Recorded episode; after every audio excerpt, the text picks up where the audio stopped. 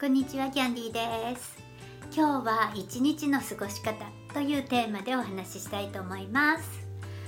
皆様はどのように一日を過ごしてますか？お勤めに行かれてる方はそんなこと考える暇もないですよね。朝早くからもう準備をして間に合うように会社やあるいは先生たちだったら学校に行っ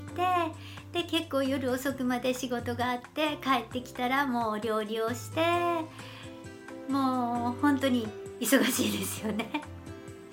で私は学校の仕事を学校で教えるということをやめてから自宅で英語を教えてるんですけれどもなんとほぼ一日中が自分の時間になってしまいました主婦の方とか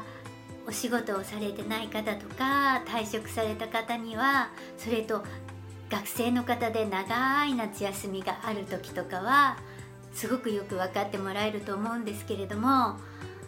なんか一日が あっという間に過ぎますよね仕事がないと。でこんな大切な時間という宝物を無駄にしてはいけないと思って自分の時間割を作ってます。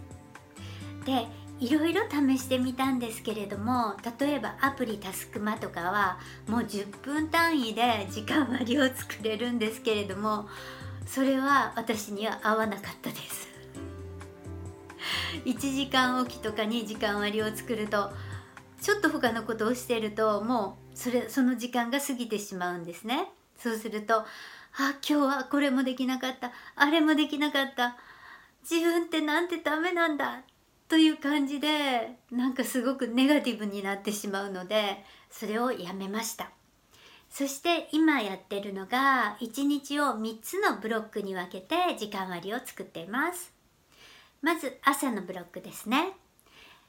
朝のブロックに何をするかと言ったら英語の勉強とあとはジムに行く運動するっていうことが朝のブロックです。その中にはお洗濯をしたりとかいろいろな家事ももちろん細々としたのも含まれます。そしてお昼のブロックですけれどもお昼はだいたい生徒さんたちが3時半ぐらいですね学校が終わってから3時半ぐらいに英会話習いに来てくださるので3時半までの間にはこの YouTube の撮影とブログを書くというのを時間割に入れてます。で YouTube の撮影は今の私の仕事でもあります。そして3時半以降ですね。一番遅い時は高校生の方とか大人の方とか大学生とかを教えると夜の9時半ぐらいまでかかりますのでその間が私が英語を教える時間です。だいたいこの3つのブロックで毎日を過ごしてます。そうするとですねなんかすっきり爽やかになってしかもこの YouTube の撮影も自分の仕事っていう風に考えるととてもやりがいがあってなんか楽しくて気分が良くなりました。以前皆さんにブログで自分手帳というのを使ってるということをお知らせしたんですけれども申し訳ないんですけれども今はもう使ってません。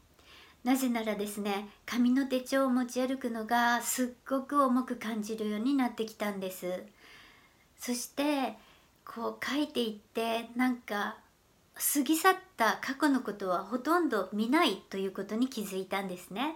それと紙だと検索が難しい。会議いつあったのかなってもうめくってめくってめくらないとわからないですね。でこれはデジタルの方がいいなということで iPad mini を今は使ってます。で、 Noteshelf というアプリがあるんですけれども、これもまた後で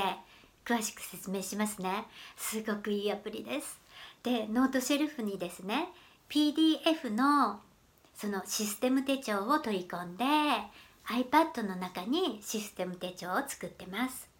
なのでとっても軽くなりました。しかももうすぐ iPad mini 5が来ます。で贅沢なんですけれども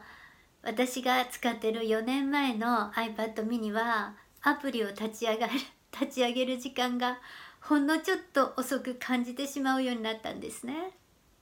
で iPad mini 5は最新の iPhone の iPhoneXR の OS が入ってるということで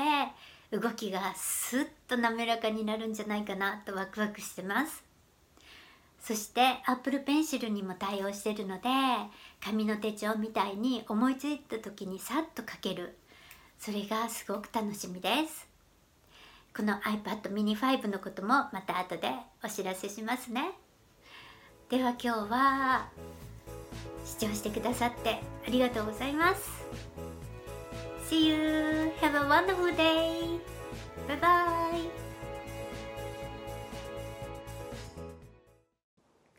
新作動画を見てくださる方はこちらをクリックしてチャンネル登録をよろしくお願いします。